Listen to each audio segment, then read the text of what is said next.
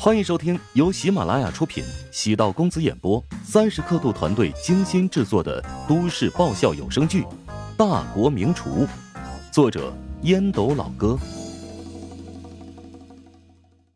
第三百七十六集。胡展娇一本正经的逼问：“你老实交代，你究竟喜不喜欢沈冰啊？” 在路上看到一个很漂亮的女孩，要身材有身材。要模样有模样，你会不会喜欢？当然会啊。那你会主动上去搭讪、泡她、睡她吗？不会。那不就行了？在我看来，沈冰是一个挺好的女孩，她应该被生活善待，仅此而已。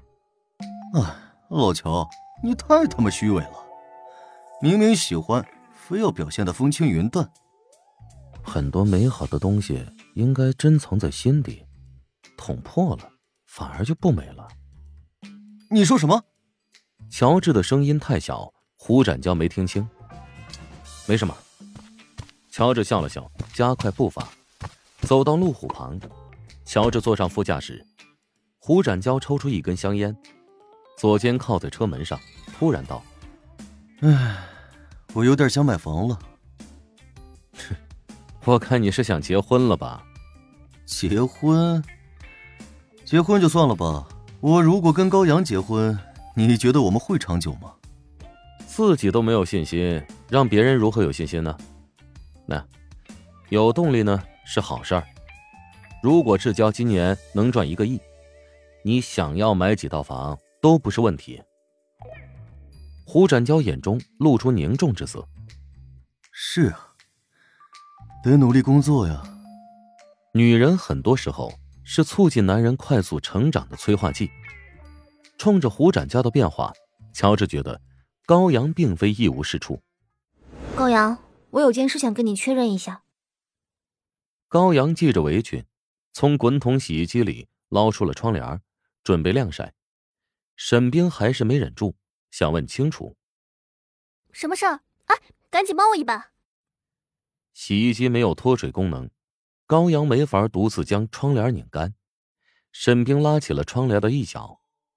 之前你跟我说是乔治希望我来琼京工作，没错呀，他肯定对你有意思，否则怎么会那么快帮你搞定工作呢？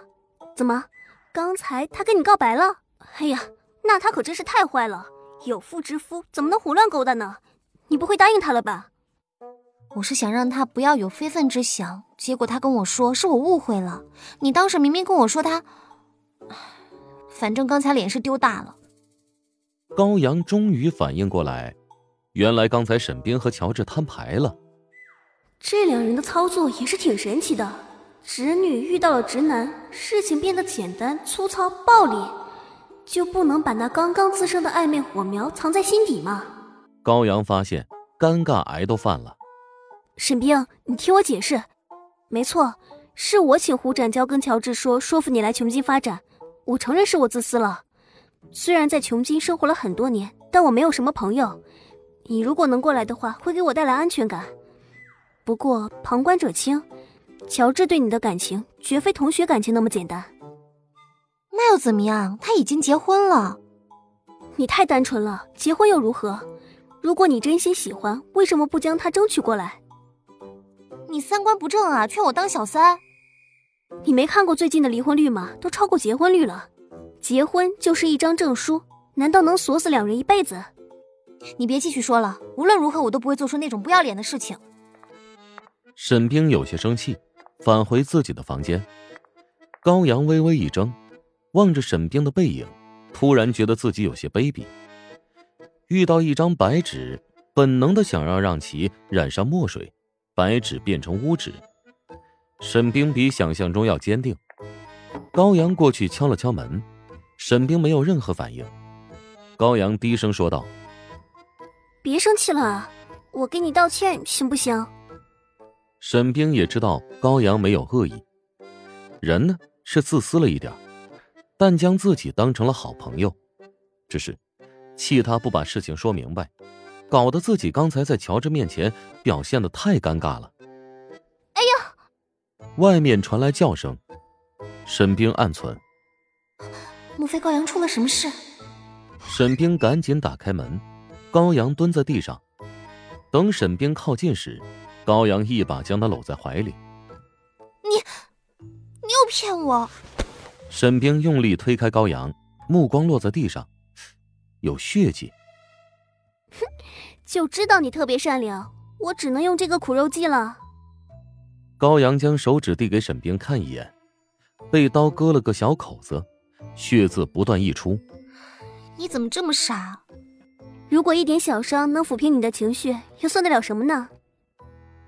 沈冰对高阳也是无语，表面看似市侩，其实内心脆弱，比自己还没有安全感，否则也不会总拿生命作为筹码，逼迫别人让步。接到师大一位姓袁的老师电话，乔治匆匆赶到指定办公室。袁莹年龄在四十二三岁。眼角有鱼尾纹，人的气质不错，用风韵犹存形容不为过。袁莹给乔治倒了一杯水，喝茶不？啊，不用，温水就可以了。乔治的确口渴，一饮而尽，又到饮水机边接了一杯。袁莹心道：这年轻人倒是一个自来熟啊，谈吐文质彬彬的，做事看上去很沉稳嘛。拿出一份盖了红戳的文件，袁莹递给了乔治。这是我们此次食堂的招标文件，尽管你们的标书我们前期已经看过了，但你们还是要按照招标文件详细核对。尽管杜国雄穿针引线，但该走的流程必须要走。相对文件，杜国雄提出的要求更为严苛。乔治将文件翻了翻，袁莹的工作很细致。他对照之前版本的标书，用红色的钢笔在文件上做了标记。乔治能迅速知道之前的标书哪些地方需要完善，对袁莹的印象好了很多。人性便是如此，坏人其实比好人多。比如徐康年，不愿帮助自己，也不能说他是彻头彻尾的坏人。站在韩鹏的立场上，徐康年不可能胳膊肘往外拐。立场不同，处理问题的方式不同。呃，袁老师，不知道此次跟我们竞标的还有哪些公司？乔治见袁莹挺好说话，有意打探竞争对手的情况。